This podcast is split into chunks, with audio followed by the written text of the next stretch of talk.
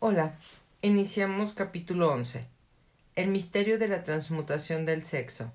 El décimo paso hacia la riqueza.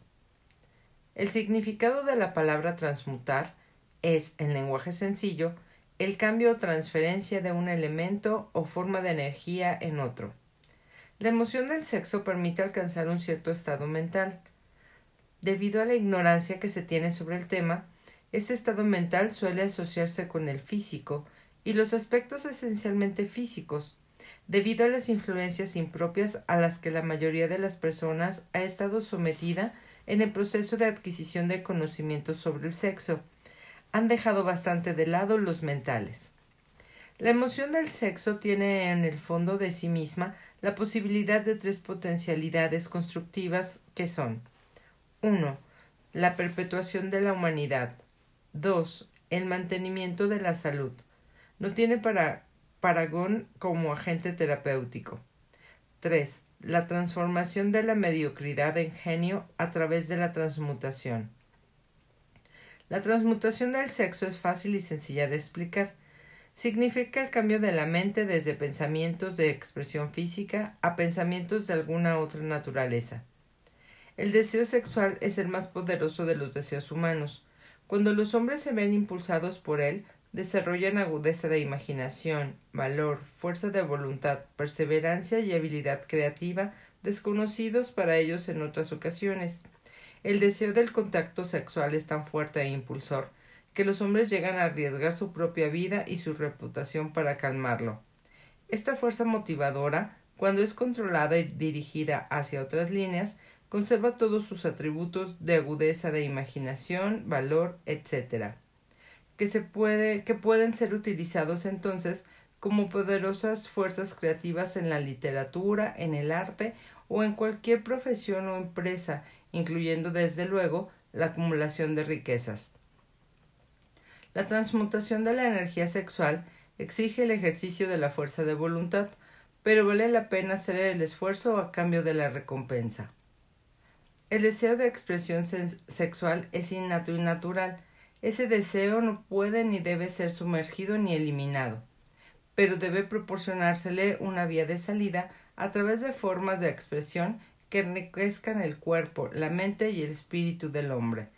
Si no se le proporciona esa vía de salida por medio de la transmutación, buscará las vías de salida mediante los canales puramente físicos. Si se controla el agua de un río durante un tiempo, es posible construir una presa pero en último término el río buscará una salida. Lo mismo puede decirse de la emoción del sexo. Puede quedar sumergida y ser controlada durante un tiempo, pero su propia naturaleza hace que ande siempre a la búsqueda de medios de expresión. Si no se transforma en algún otro esfuerzo creativo, encontrará una vía de salida mucho menos valiosa. Relación de logro en naturalezas sexuales muy desarrolladas. La persona que ha descubierto cómo proporcionar a la emoción sexual una vía de salida a través de alguna forma de esfuerzo creativo puede considerársele muy afortunada. La investigación científica ha puesto de manifiesto los siguientes hechos significativos. Número 1. Los hombres que han alcanzado mayores logros son aquellos que han desarrollado elevadas naturalezas sexuales, hombres que han aprendido el arte de la transmutación sexual. Número 2. Los hombres que han acumulado grandes fortunas y alcanzado un reconocimiento destacado en la literatura, el arte, la industria, la arquitectura y las profesiones fueron motivados por la influencia de una mujer. La investigación a partir de la cual se hicieron estos descubrimientos se basó en páginas de biografías e historias de más de dos mil años. Cada vez que se encontraban pruebas en relación con las vidas de hombres y mujeres que habían alcanzado grandes logros, estas indicaban de un modo muy convincente que esas personas poseían naturalezas sexuales muy desarrolladas. La emoción del sexo es una fuerza irresistible contra la cual no puede haber una oposición como la de un cuerpo inamovible. Cuando se ven impulsados por esta emoción, los hombres se hallan dotados de un superpoder para la acción. Una vez que usted haya comprendido esta verdad, habrá captado el significado de la afirmación según la cual la transmutación sexual contiene el secreto de la habilidad creativa. destruye las glándulas sexuales, ya sea en el hombre o en el animal irracional, y habrá eliminado la mayor fuente de acción. Como prueba de ello, elimina lo que sucede con cualquier animal que haya sido castrado. Después de haber sido sexualmente alterado, un toro bravo se convierte en un animal tan dócil como una vaca. La alteración sexual le priva al macho, ya sea hombre o bestia, de toda capacidad de lucha que lleva dentro. La alteración sexual de la hembra tiene el mismo efecto. Los diez estímulos de la mente. La mente humana responde a estímulos por medio de los cuales puede ser excitada para alcanzar elevados grados de vibración, conocidos como entusiasmo, imaginación creativa, deseo intenso, etc. Los estímulos a los que la mente responde con mayor libertad son 1. Deseo, el deseo de expresión sexual, 2. Amor. 3. Un deseo ardiente de alcanzar fama, poder o ganancias financieras, dinero. 4. Música. 5. Amistad entre personas del mismo sexo o con las del sexo opuesto. 6. Una alianza de equipo de trabajo basado en la armonía de dos personas o más que se alíen entre sí para el progreso espiritual y temporal. 7. El sufrimiento mutuo como el experimentado por personas que se ven perseguidas. 8. Autosugestión. 9. Temor. 10. Narcóticos y alcohol. El deseo de expresión sexual se encuentra a la cabeza de la lista de estímulos, por ser el que con mayor efectividad eleva la mente e inicia el giro de las ruedas de la acción física. Ocho de los estímulos de esta lista son naturales y constructivos, dos de ellos son destructivos. Esta lista se ha presentado aquí con el propósito de permitir que usted efectúe un estudio comparativo de las grandes fuentes de la estimulación mental. A partir de este estudio verá con facilidad que la emoción del sexo es, con mucha ventaja, el más intenso y poderoso de todos los estímulos mentales. Algo sabiondo, perdón, algún sabiondo ha dicho que un genio es un hombre que lleva el cabello largo, come con descuido, vive solo y sirve de objetivo para quienes hacen los chistes. Una definición mucho mejor de un genio es un hombre que ha descubierto cómo incrementar la intensidad del pensamiento hasta el punto de poder comunicarse libremente con fuentes de conocimiento no disponibles a través de la proporción ordinaria del pensamiento. Cualquier persona que piense querrá hacer más preguntas referentes a esta definición de lo que es un genio. La primera pregunta a plantear sería ¿Cómo puede uno comunicarse con las fuentes del conocimiento que no estén disponibles a través del pensamiento ordinario? La siguiente pregunta sería Hay fuentes de conocimiento conocidos que solo estén disponibles para los genios, y en tal caso, ¿Cuáles son esas fuentes y cómo se las puede alcanzar exactamente? Aportaremos pruebas de que usted podrá utilizar como evidencia a través de la experimentación propia y al hacerlo así, también contestaremos esas dos preguntas.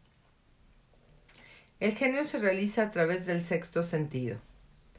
La realidad de la existencia del sexto sentido ha sido bastante bien establecida ya. Este sexto sentido es la imaginación creativa.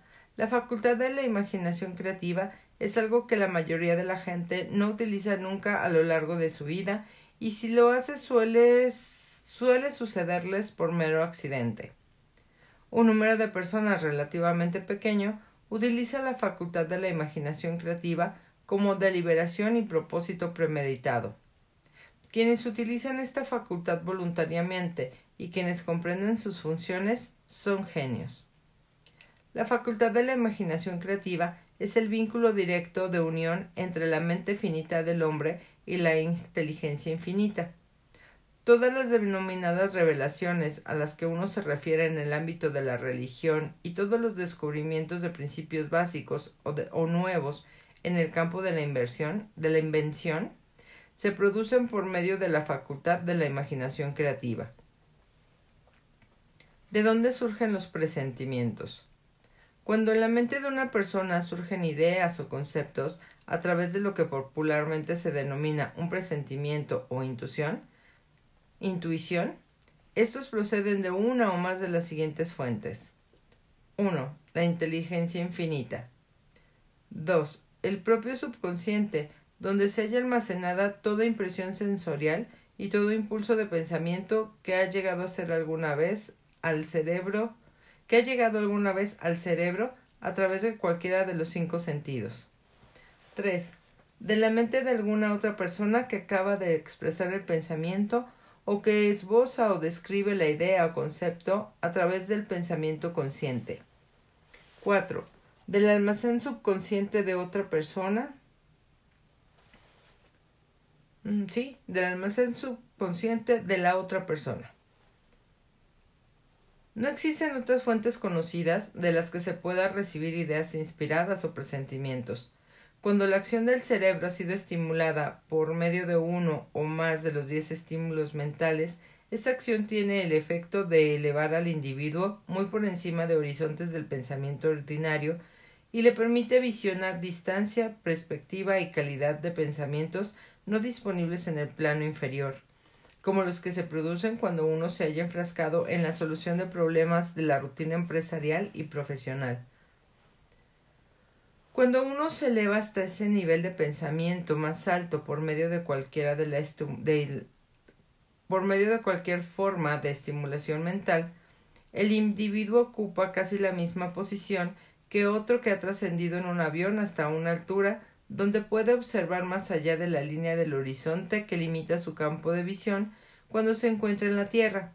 Es más, mientras se encuentra en ese nivel de pensamiento elevado, el individuo no se ve atado por ninguno de los estímulos que circunscriben y limitan su visión mientras afronta los problemas de ganar lo suficiente para cubrir las tres necesidades básicas que tiene planteadas alimento, ropa y cobijo. Se encuentra entonces en un mundo de pensamiento del que se ha eliminado toda efectividad los pensamientos cotidianos y ordinarios, como lo están los valles y colinas, y otras limitaciones de la visión física para el que se encuentra en un avión. Mientras se encuentra en ese plano exaltado del pensamiento, la facultad creativa de la mente obtiene libertad para la acción. De ese modo se ha despejado el camino para el funcionamiento del sexto sentido el individuo se vuelve receptivo a ideas que no hubieran acudido a su mente en otras circunstancias. El sexto sentido es la facultad que marca la diferencia entre un genio y un individuo ordinario. El incremento de la capacidad creativa. La facultad creativa se hace más alerta y receptiva a factores que se originan fuera del subconsciente del individuo, y ello sucede en mayor medida cuando más se la utiliza, más se basa en ella el individuo y más se le plantea exigencias e impulsos para el pensamiento. Esa facultad se puede cultivar y desarrollar solo a través del uso. Aquello que conocemos como conciencia opera por completo a través de la facultad del sexto sentido. Los grandes artistas, escritores, músicos y poetas llegaron a hacerlo porque adquirieron la costumbre de confiar en la pequeña voz silenciosa que, eh, que nos habla desde adentro a través de la facultad de la imaginación creativa. Se trata de un hecho bien conocido por las personas que poseen una imaginación aguda, el que sus mejores ideas proceden de los denominados presentimientos. Hay un gran orador que no alcanza la grandeza. Hay un gran orador que no alcanza la grandeza hasta que no cierra los ojos y empieza a confiar por completo en la facultad de la imaginación creativa. Cuando se le preguntó por qué cerraba los ojos justo antes del clímax de su oratoria, contestó Lo hago porque entonces hablo a través de ideas que me llegan desde fuera de mí. Uno de los financieros mejor conocidos y de mayor éxito en Estados Unidos había tenido tenía el hábito de cerrar los ojos durante dos o tres minutos antes de tomar una decisión. Cuando se le preguntó por qué lo hacía, contestó Con los ojos cerrados soy capaz de usar una fuente de inteligencia superior. ¿Cómo se consigue un inventor sus mejores ideas?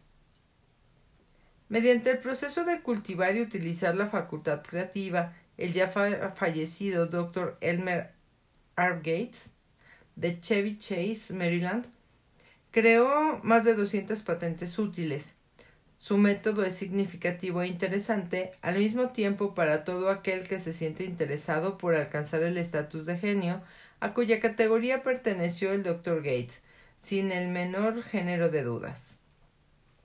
El Dr. Gates fue uno de los científicos más grandes del mundo, aunque menos conocidos del gran público.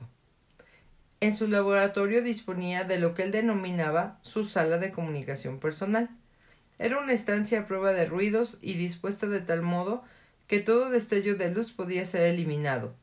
Estaba equipada con una pequeña mesa sobre la que siempre tenía una libreta. Delante de la mesa, en la pared, había un panel de, de conmutadores eléctricos que controlaban las luces. Cuando el doctor Gates quería usar las fuerzas disponibles para él a través de su imaginación creativa, entraba en la sala, se sentaba ante la mesa, apagaba las luces y se, concentraba en los factores conocidos del invento en el que estaba trabajando. Allí permanecería en esa posición hasta que las ideas empezaban a aparecer en su mente en conexión con los factores del invento desconocidos. En cierta ocasión, las ideas acudieron a su mente con tal rapidez que se vio obligado a escribir durante casi tres horas. Cuando los pensamientos dejaron de fluir y examinó las notas que había tomado, descubrió que contenían una minuciosa descripción de principios sin paragón, sin paragón alguno entre los datos conocidos del mundo científico. Además, la respuesta a su problema quedó inteligentemente presentada en aquellas notas el, doctor Gates se ganaba la vida sentándose para recibir ideas destinadas a individuos y corporaciones. Algunas de las más grandes empresas estadounidenses le pagaron importantes cantidades por hora, solo por sentarse para recibir ideas. La facultad de razonamiento suele ser suele resultar defectuosa porque en buena medida se ve guiada por la experiencia acumulada, no todo el conocimiento que uno acumula por medio de la experiencia es exacto. Las ideas recibidas a través de la facultad creativa son mucho más fiables, por la sencilla razón de que proceden de fuentes más fiables que cualquier otra que esté disponible para la facultad de razonamiento de la mente. Los métodos empleados por los genios están disponibles para usted. La principal diferencia entre el genio y el inventor ordinario de cachivaches puede hallarse en el hecho de que el primero trabaja a través de su facultad de imaginación creativa, mientras que el chiflado no sabe nada de esa facultad. El inventor científico hace uso tanto de la facultad sintética como de la facultad creativa de la imaginación. Por ejemplo, el inventor científico, cuando empieza un invento, organiza y combina las ideas conocidas o los principios acumulados gracias a la experiencia, empleando para ello su facultad sintética la facultad de razonamiento. Si descubre que ese conocimiento acumulado es insuficiente para llevar a cabo su invento, entonces utiliza las fuentes de conocimiento de que dispone a través de su facultad creativa. El método que emplea varía con cada individuo, pero este es en esencia el procedimiento. Número 1. Estimula su mente de modo que funcione en un plano superior al normal y para ello utiliza alguno de los diez estímulos mentales u otro estimulante de su elección. Número 2. Se concentra en los factores conocidos, la parte determinada de su invento, y crea en su mente una imagen perfecta de los factores desconocidos, la parte no acabada de su invento. Conserva esa imagen en su mente hasta que ha sido captada por el subconsciente.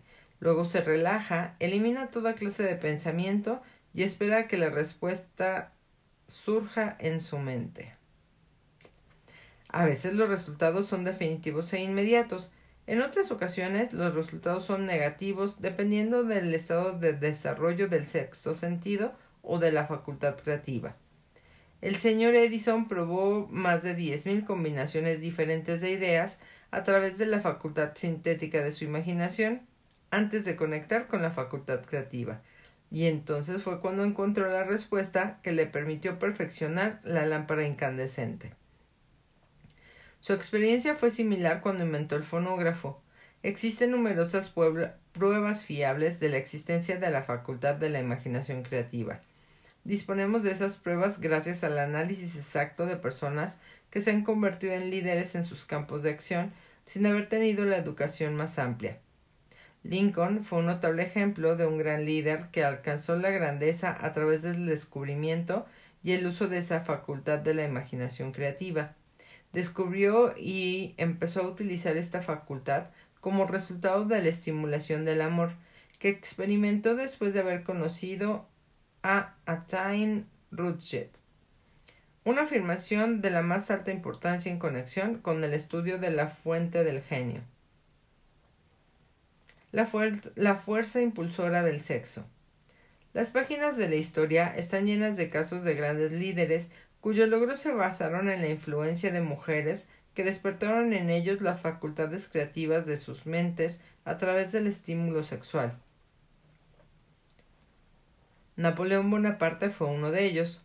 Cuando se sintió inspirado por su primera esposa Josefina, fue irresistible e invencible. Cuando su menor juicio o su facultad de razonamiento lo impulsó a dejar de lado a Josefina, empezó a declinar.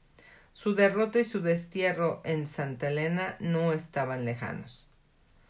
Si el buen gusto nos lo permitiera, podríamos mencionar a un gran número de hombres bien conocidos en Estados Unidos que alcanzaron grandes éxitos bajo la estimulante influencia de sus esposas, solo para quedar en picada hacia la destrucción, cuando el dinero y el poder se les subieron a la cabeza y dejaron de lado a su esposa por otra mujer.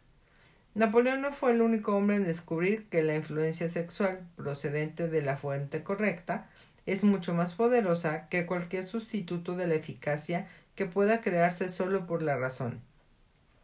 La mente humana responde al estímulo. Entre los más grandes y poderosos estímulos se encuentra el del sexo. Cuando se le controla y se le transmuta, esta fuerza impulsora es capaz de elevar a los hombres a esa más alta cota de pensamiento que les permite dominar las fuentes de la preocupación y las pequeñas molestias que se interponen en su camino en el plano inferior. Con el único propósito de refrescar la memoria y en relación con los hechos de los que disponemos a partir de las biografías de ciertos hombres, presentamos a continuación los nombres de unos pocos hombres de éxito extraordinario de cada uno de los cuales se sabe que poseyó una elevada naturaleza sexual. El genio, que era indiscutiblemente suyo, encontró su fuente de poder en la energía sexual transmutada.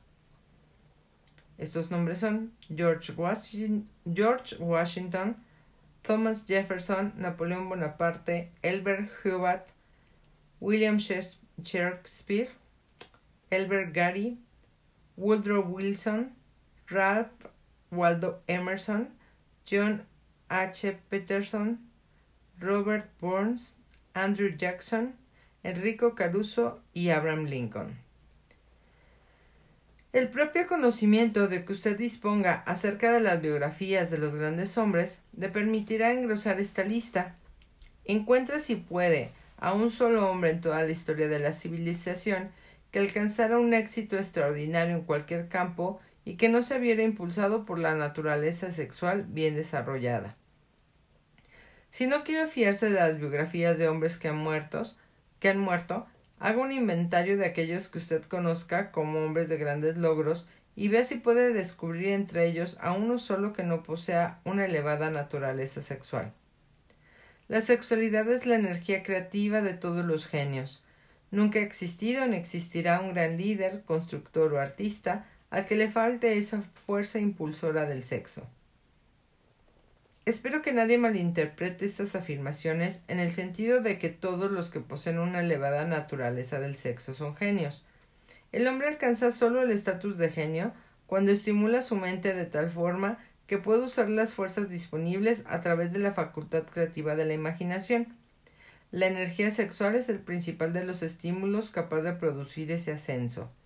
La simple posesión de esa energía no basta para producir un genio. La energía tiene que ser transmutada de un deseo de contacto físico en alguna otra forma de deseo y acción antes de que se eleve a uno al estatus de genio. Lejos de convertirse en genio gracias a los grandes deseos sexuales, la mayoría de los hombres se degradan a sí, mismo, a sí mismos con la mala interpretación y utilización de esa gran fuerza hasta alcanzar el estatus de animales inferiores. ¿Por qué los hombres rara vez alcanzan el éxito antes de los 40? A partir del análisis de más de 25.000 personas, descubrí que los hombres que alcanzan el éxito de una forma destacada raras veces lo hacen antes de cumplir los 40 años y muy a menudo no emprenden su verdadero paso hasta mucho ya de los 50. Este hecho me resultó tan sorprendente que me impulsó a revisar cada causa, no, a revisar su causa con mayor cuidado. Ese estudio puso de manifiesto el hecho de que la razón principal por la que la gran mayoría de los hombres que tienen éxito no empiezan a alcanzarlo antes de los 40 o los 50 años es debido a su tendencia a disipar sus energías a través de una excesiva complacencia de la expresión física de la emoción del sexo. La mayoría de los hombres nunca aprende de la urgencia del sexo, que la urgencia del sexo tiene otras posibilidades que trascienden con mucho en importancia a la simple expresión física. A la mayoría les viene ese descubrimiento después de haber despilfarrado muchos años en un periodo en el que la energía sexual se encuentra en su punto más alto, antes de los 40 y 50 años. Habitualmente ese periodo Ah, ah, me perdí la hoja. Dame un segundito. Ya. Habitualmente a ese periodo sigue otro de logros notables. Las vidas de muchos hombres cercanos a los 40 o los que ya la han dejado atrás reflejan la continua disipación de energías que podría haber sido dirigidas con mucho más provecho hacia canales mejores. Extienden de esta manera locadas sus emociones más exquisitas y poderosas a los cuatro vientos. El deseo de expresión sexual es con gran diferencia el más fuerte impulsor de todas las emociones humanas, y por esa misma razón, cuando ese deseo se controla y se transmuta en acción en lugar de en expresión física, puede elevarse a uno de los puede elevarle a uno a la consecución de grandes logros. El mayor de los estimulantes de la mente. En la historia no faltan ejemplos de hombres que alcanzaron el estatus de genio como resultado del uso de estimulantes mentales artificiales, ya sea en forma de alcohol o de narcóticos. Edgar Allan Poe escribió es, perdón, Edgar Allan Poe escribió El cuervo cuando se lleva bajo la influencia del licor, soñando sueños que ningún mortal se atrevió a soñar jamás. James Whitcomb Riley escribió lo mejor que de su producción literaria hallándose bajo la influencia del alcohol. Quizás fuera así como viera el ordenado entrelazamiento de lo real y del sueño, el molino por encima del río y la niebla por encima de las corrientes. Robert Burns escribió sus mejores páginas estando intoxicado. Por los tiempos de antaño, cariño mío, tomaremos una taza de amabilidad ahora, por los tiempos de antaño. Pero recordemos también que muchos de esos hombres terminaron por destruirse a sí mismos.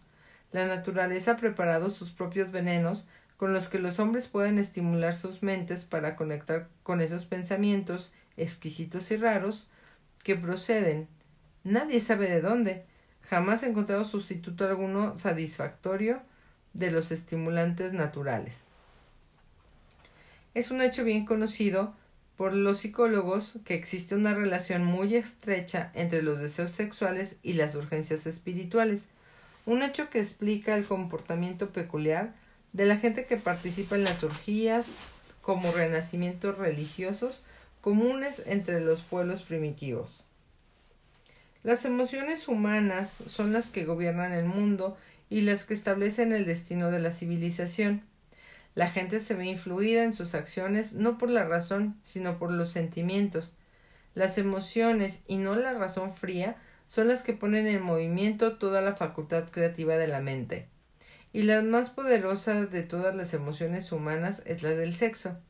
Hay otros estímulos mentales, algunos de los cuales hemos citado, pero ni uno solo de ellos, ni todos ellos combinados, pueden igualar el poder impulsor del sexo. Un estimulante mental en cualquier perdón, un estimulante mental es cualquier fuerza que aumente de forma temporal o permanente la intensidad del pensamiento. Los diez grandes estimulantes descritos con anterioridad son aquellos a los que se le recurre con mayor frecuencia. A través de estas fuentes podemos comunicarnos con inteligencia finita, infinita o penetrar a voluntad en el almacén del subconsciente, ya sea del propio o de otra persona, un procedimiento que es todo lo que caracteriza al genio. El almacén del magnetismo personal. Un profesor que ha entrenado y dirigido los esfuerzos de más de, de 30.000 vendedores hizo un esfuerzo, no, hizo un asombroso descubrimiento de que los vendedores más eficientes son aquellos que poseen una elevada naturaleza sexual. La explicación la encontramos en el hecho de que el factor de la personalidad conocido como magnetismo personal no es ni más ni menos que energía sexual. Las personas de elevada naturaleza sexual poseen siempre una gran reserva de magnetismo. Esa fuerza vital puede ser utilizada a través del cultivo y la comprensión de sí misma como un elemento de gran ventaja en las relaciones entre personas.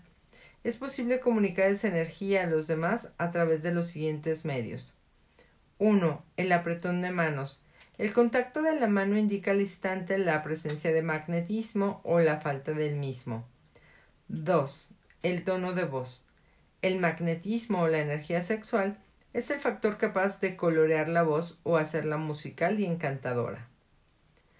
3. Postura y porte del cuerpo. Las personas de elevada naturaleza sexual se mueven con energía, gracia y facilidad. 4. Las vibraciones de pensamiento. Las personas de elevada naturaleza sexual mezclan la emoción del sexo con los pensamientos o pueden hacerlo así a voluntad y de ese modo influyen sobre quienes les rodean. 5. Adorno del cuerpo. Las personas de elevada naturaleza sexual suelen ser muy cuidadosas en cuanto a su apariencia física, suelen seleccionar ropas de un estilo conveniente para su personalidad, figura, complexión, etc. Cuando se contrata a los trabajadores de su sección, el director de ventas más capaz busca como primer requisito de todo vendedor la cualidad del magnetismo personal. Las personas a las que les falta energía sexual nunca llegarán a ser entusiastas ni, ni inspirarán entusiasmo, y ese es uno de los requisitos más importantes de todo vendedor, sin que importe lo que venda. El portavoz público, el orador, el predicador, el abogado y o el vendedor, al que le falte eh, esa energía sexual, es un pesado en cuanto a su capacidad para influir sobre los demás. Si a ello se le añade el hecho de que la mayoría de la gente solo es influible a través de una apelación de sus emociones, comprenderá usted la importancia de la energía sexual como parte de la habilidad innata de un vendedor. Los buenos vendedores lo son porque transmutan, consciente o inconscientemente, la energía del sexo en entusiasmo de ventas. En esta afirmación se puede encontrar una sugerencia muy práctica en cuanto al verdadero significado de lo que es la transmutación sexual. El vendedor que sabe cómo apartar su mente del tema del sexo y dirigirle hacia el esfuerzo de venta con el mismo entusiasmo y determinación con la que aplicaría a su propósito original, ha adquirido, el arte de la transmutación del sexo, tanto, tanto si lo sabe como si no. La mayoría de los vendedores que transmutan su energía sexual lo hacen sin ser en absoluto conscientes de ello, ni de cómo lo están llevando a cabo. La transmutación de la energía sexual exige más fuerza de voluntad de la que la persona ordinaria dispone para este propósito. Aquellos a quienes les resulta difícil reunir la fuerza de voluntad suficiente para la transmutación pueden adquirir esa habilidad gradualmente, aunque eso requiere fuerza de voluntad, la recompensa que se obtiene de esta práctica hace que el esfuerzo valga la pena. Falsas creencias de que el sexo daña la personalidad. La gran mayoría de la gente parece ser imperdonablemente ignorante acerca de todo lo referente al sexo. En términos generales, la urgencia del sexo ha sido malinterpretada por parte de los ignorantes y las personas malvadas que han que han calumniado y se han burlado de ella. Aquellos hombres y mujeres conocidos por haber sido bendecidos, sí, bendecidos, con una elevada naturaleza sexual suelen ser considerados como personas a las que vale la pena observar, pero en lugar de considerarlas como benditas, se les considera como malditas. Millones de personas sufren complejos de inferioridad, incluso en nuestra época, que se han desarrollado debido, debido a la falsa creencia de que una elevada naturaleza sexual es una maldición. Esas afirmaciones sobre la, sobre la virtud de la energía sexual no deben interpretarse como una justificación del libertinaje. La emoción del sexo es solo una virtud cuando es utilizada con inteligencia y con discriminación. Puede ser mal empleada, y a menudo lo es, hasta el punto de que empobrece en lugar de enriquecer tanto el cuerpo como la mente. Al autor le pareció muy importante el descubrimiento de que casi todos los grandes líderes a quien tuvo el privilegio de analizar eran hombres cuyos logros fueron ampliamente inspirados por una mujer. En muchos de esos casos, la mujer en cuestión era una esposa modesta y abnegada, de la que el público había oído hablar muy poco o nada. En unos pocos casos, la fuente de inspiración pudo descubrirse en la otra mujer. Toda persona inteligente sabe que la estimulación en exceso a base de bebidas alcohólicas y narcóticos es una destructiva forma de, de intemperancia. Sin embargo, no todo el mundo sabe que el exceso en la expresión sexual puede convertirse en un hábito tan destructivo y negativo para el esfuerzo creativo como los narcóticos o el licor. El loco sexual no es, en esencia, muy diferente a un hombre drogado. Ambos han perdido control sobre sus facultades de razonamiento y de fuerza de voluntad. Hay muchos casos de hipocondria que han aparecido a partir de hábitos desarrollados en la ignorancia de la verdadera función del deseo. del sexo, perdón. Se comprende con facilidad que la ignorancia sobre el tema de la transmutación del sexo imponga grandes castigos a los ignorantes por un lado y los prive de beneficios igualmente grandes por el otro. La amplia ignorancia que existe acerca del tema del sexo se debe al hecho de que ese tema se ha visto rodeado por el misterio y por un oscuro silencio.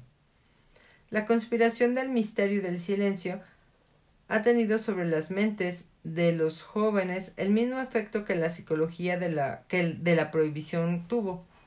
El resultado fue un incremento de la curiosidad y el deseo de adquirir un mayor conocimiento acerca de este tema prohibido. Y la información no ha estado disponible con facilidad para vergüenza de los legisladores y de la mayoría de los médicos que no han entrenado a los mejores cualificados para educar a la juventud acerca de ese tema. Los años fructíferos después de los cuarenta. Un individuo raras veces inicia un esfuerzo altamente creativo en un campo determinado antes de la edad de los 40 años. El hombre medio alcanza el periodo de su mayor capacidad para crear entre los 40 y los 60 años. Estas afirmaciones se basan en análisis de miles de hombres y mujeres que han sido observados con todo cuidado. Deberían ser estimulante para todos aquellos que no han logrado llegar a donde querían antes de los 40 años, así como para quienes se sienten asustados a medida que se aproximan a los cuarenta y ya se sienten viejos. Por regla general, los años que median entre los cuarenta y los cincuenta suelen ser los más fructíferos. El hombre debería aproximarse a esa edad no con temeroso temor, temblor, sino con la esperanza y con expectativa avidez. Si usted desea pruebas de que la mayoría de los hombres no empiezan a realizar su mejor trabajo hasta la edad de 40 años, estudie los datos de los hombres de mayor éxito y descubrirá esas pruebas. Henry Ford no empezó a lograr grandes cosas hasta que pasó de los 40. Andrew Carnegie ya había cumplido 40 años cuando empezó a cosechar la recompensa de todos sus esfuerzos. James J. Hale aún seguía manejando un telégrafo cuando tenía 40 años y sus estupendos logros los alcanzó después de esa edad. Las biografías de muchos industriales y financieros estadounidenses demuestran que el periodo que media entre los 40 años y los 60 es la edad más productiva del hombre. Entre los 30 y los 40, el hombre empieza a aprender, si es que aprende alguna vez, el arte de la transmutación del sexo. Este descubrimiento suele ser accidental y el que lo descubre suele ser totalmente ajeno a su descubrimiento es posible que observe que su poder de logros ha aumentado hasta la edad de 35 o 40, pero en la mayor parte de los casos no está familiarizado con la causa que ha producido ese cambio. Esa naturaleza empieza a armonizar las emociones del amor y el sexo en el individuo entre los 30 y los 40 años, de tal modo que las personas pueden usar esas grandes fuerzas y aplicarlas unidas como estímulos para la acción. Llame a la central eléctrica de sus emociones. El sexo por sí solo es un poderoso estímulo para la acción, pero sus fuerzas son como las de un ciclón y a menudo resultan incontrolables. Cuando la emoción del amor empieza a mezclarse con la emoción del sexo, el resultado es la calma del propósito, la adopción de la postura, la exactitud del juicio y el equilibrio. ¿Qué persona que haya alcanzado la edad de 40 años es tan desafortunada como para no poder analizar estas afirmaciones y corroborarlas con su propia experiencia? Cuando se ve impulsado por su deseo de agradar a una mujer, basándose únicamente en la emoción del sexo, un hombre puede ser capaz, y por lo general lo es, de alcanzar un gran logro, pero, pero es muy posible que sus acciones sean desorganizadas estén distorsionadas y resulten destructivas. Cuando se ve impulsado por su deseo de agradar a una mujer, basándose únicamente en la motivación del sexo, un hombre es capaz de robar, engañar e incluso asesinar. Pero cuando la emoción del amor se mezcla con la del deseo, ese mismo hombre guiará sus acciones con mayor cordura, equilibrio y racionamiento. El amor, el romanticismo y el sexo son emociones capaces de impulsar a los hombres a alcanzar alturas de superlogros. El amor es la emoción que sirve como una válvula de seguridad que asegura equilibrio, porte y esfuerzo constructivo. Cuando estas tres emociones se combinan, son capaces por sí solas de elevarlo a uno a la altura de un genio. Las emociones son estados de la mente la naturaleza ha proporcionado al hombre una química de la mente que opera de una manera similar a los principios de la química de la materia. Es un hecho bien conocido que con la ayuda de la química de la materia, un químico puede crear un veneno mortal mezclando ciertos elementos, ninguno de los cuales es nocivo si se toma por sí solo en las proporciones correctas. Del mismo modo, las emociones se pueden combinar de tal forma que produzcan un veneno mortal. Cuando las emociones del sexo y los celos se mezclan, una persona puede convertirse en una bestia de mente. La presencia de una emoción constructiva o de varias en la mente humana a través de la química de la mente constituye un veneno capaz de destruir el sentido de justicia y equidad de la persona. El camino que conduce al genio lo emprenden el desarrollo, el control y el uso del sexo, el amor y el romanticismo, en resumen, el proceso se desarrolla como sigue. Estimula la presencia de esas emociones como los pensamientos dominantes en la mente de uno y desanima la presencia de todas las emociones destructivas. La mente es una criatura de hábito, se esfuerza por alcanzar los pensamientos dominantes de los que se alimenta. Gracias a la facultad de la fuerza de voluntad, es posible desanimar la presencia de cualquier emoción y estimular la presencia de otra, no es difícil alcanzar el control de la mente a través del poder de la voluntad. El control es la consecuencia de la perseverancia y el hábito. El secreto del control radica en la comprensión del proceso de la transmutación. Cuando cualquier emoción negativa se presenta en la mente de uno, puede ser transmutada en otra positiva o constructiva mediante el simple procedimiento de cambiar los pensamientos que se tienen. El único camino que conduce al genio es el esfuerzo voluntario y consciente. Un hombre solo podrá alcanzar grandes alturas de logros financieros o empresariales gracias a la fuerza impulsora de la energía sexual. Pero la historia está llena de pruebas de que uno puede llevar consigo, como así suele suceder, ciertos rasgos de carácter que lo priman de su habilidad para conservar o, o disfrutar de su fortuna. Vale la pena analizar, pensar y meditar en ello, porque aquí se afirma una verdad cuyo conocimiento puede resultar muy útil tanto a las mujeres como a los hombres. La ignorancia de este hecho ha costado muchos miles de personas la pérdida de su privilegio de la felicidad, aun a pesar de que posean riquezas. Quien ama de veras nunca puede perder por completo. Los recuerdos del amor nunca pasan, permanecen, guían e influyen todo mucho después de que la fuente de estímulo se haya desvanecido. No hay nada nuevo en esto. Toda aquella persona que se ha sentido conmovida por un amor genuino sabe que éste deja huellas perdurables en el corazón humano. El efecto del amor perdurará porque la naturaleza del amor es espiritual. El hombre que no puede ser estimulado para alcanzar grandes alturas de logros por medios del amor no tiene esperanza alguna, está como muerto, aunque pueda parecer vivo. Recuerde algunas cosas del ayer y sumerja su mente en esos hermosos momentos de un amor pasado. Eso suavizará la influencia de las actuales preocupaciones y molestias, las realidades de la vida.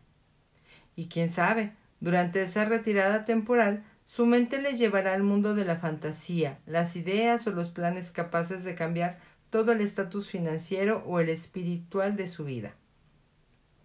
Si usted cree que es desgraciado porque ha amado y perdido, Olvídese esa idea. Todo aquel que ha amado de veras nunca pierde por completo. El amor es caprichoso y temperamental. Llega cuando quiere y se va sin la menor advertencia. Acéptelo y disfrute de él mientras permanezca, pero no malgaste su tiempo preocupándose por su desaparición, porque así nunca conseguirá que regrese. Rechace también la idea de que el amor se presenta solo una vez en la vida. El amor puede aparecer y desaparecer en innumerables ocasiones, pero no hay dos experiencias amorosas que afecten a una persona del mismo modo. Puede producirse, y de hecho ocurre, una experiencia amorosa que deje en el corazón una huella más profunda que las otras, pero todas las experiencias amorosas son beneficiosas, excepto para la persona que se siente resentida y cínica cuando el amor desaparece. En el amor no debería existir desilusión alguna, y no la hay si la gente comprende la diferencia entre las emociones del amor y las del sexo. La gran diferencia radica en que el amor es espiritual, mientras que el sexo es biológico. Ninguna experiencia que afecte al corazón humano con una fuerza espiritual puede ser nociva, excepto como consecuencia de la ignorancia o de los celos. No cabe la menor duda de que el amor es la experiencia más grande de la vida, le permite a uno entrar en comunión con la inteligencia infinita.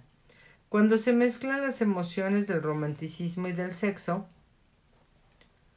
puede conducirle a uno muy alto por la escalera del esfuerzo creativo. Las emociones del amor, el sexo y el romanticismo son los lados del eterno triángulo del genio con capacidad para lograr y construir. El amor es una emoción con colores, hombres y caras numerosos pero la más pero la más intensa y ardiente de todas las clases de amor es la que se experimenta cuando se mezclan las emociones del amor y del sexo. Los matrimonios que no se ven bendecidos con la afinidad eterna del amor, apropiadamente equilibrada y proporcionada con el sexo, con el sexo, no pueden ser felices y raras veces perduran. El amor por sí solo no proporcionará felicidad en el matrimonio, como tampoco el sexo por sí solo lo hará. Cuando estas dos hermosas emociones se mezclan, el matrimonio puede producir un estado mental cercano al espiritual que se llega a conocer en, el, en este plano terrenal.